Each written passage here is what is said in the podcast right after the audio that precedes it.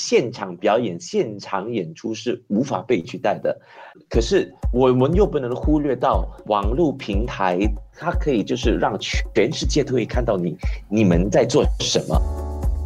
U F M 一零零三的观众，你们好，我是 Martin N 吴汉卫。将近这半年下来，哈，全世界很多的艺术活动都停止了，很多活动跟表演都已经所谓的数码化。有些团体，据我所知，他们把他们的演出数码化，然后就是跟一些售票平台，像 Sistik 合作，所以你只要跟 Sistic 可能购票之类的，你就可以上网去观看他们的节目。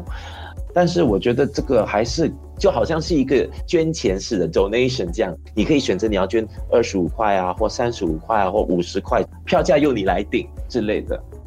我觉得。线上的观众还没有适应，他们平常都是买票来看一个正式的表演，现在他们就好像是在看一个 YouTube 的 video 这样，他们就可能比较不想愿意给钱来看一个文艺活动。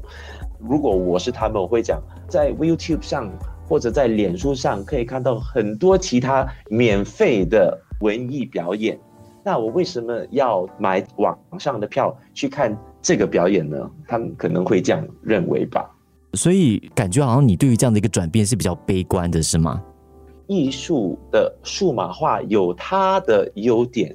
比如说一个传统表演剧院能够做嘛，最多一千人、两千人。可是你把这些活动，你把文艺活动数码化了，然后把它直播到这些 YouTube 的平台或者脸书这些平台，他们的那个 potential 就可以是。无数的观众可以看到这些表演，就算是平时不听古典音乐、不听歌剧的，哎，无意中就是发现有这个活动，然后如果又是免费的，他们看到了这个活动，他们觉得，哎，其实古典音乐是挺有趣的，或者是歌剧是挺有趣的，可能以后等疫情结束的时候，我们反而培养了一批新的观众，买票去听这些古典音乐或歌剧的这些文艺活动。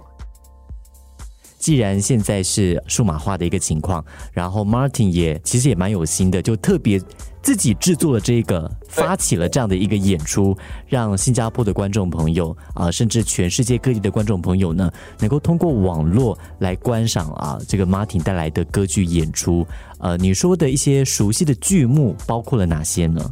爱情灵药，然后也有塞尔维亚的理发师。就是那个 Figaro Figaro Figaro 那个那个咏叹调非常有名的哦。OK，你讲了，其实我也不知道，因为我对歌剧是没有研究的。但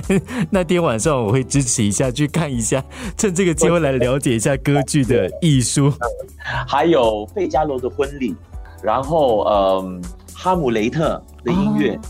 就是莎士比亚的名剧。我会呈现他的歌剧版啊，OK OK，哈姆雷特这个我我就有一点点的认识，哈姆雷特也应该是蛮熟悉，可是他们肯定没有听过呃歌剧版的哈姆雷特。哇，歌剧版的哈姆雷特，OK，好，很关键的一个问题，这个演出是免费的还是售票的？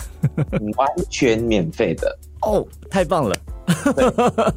只要就是上那个演书或者 YouTube，你就可以免费收听我的现场直播的音乐会。哇，太棒太棒，很期待。谢谢 Martin。刚刚其实 Martin 有提到非常重要的是，越是在这个时候呢，心灵的粮食跟艺术的滋润是很重要的。刚好网络让很多艺术化的门槛给降低了，所以现在呢，我们在家里面，在任何场所，我们可以通过网络去接触那些我们过去。没有机会接触到的一些艺术，比方说，可能你过去是没有接触过歌剧的，那么这就是一个很棒的机会哦。Martin 带来一些很耳熟能详的歌剧曲目，然后那一天晚上有空的话呢，就直接到这个连接上面打开来，就听 Martin 呢在维多利亚剧院是吗？维多利亚音乐厅的舞蹈室做现场直播。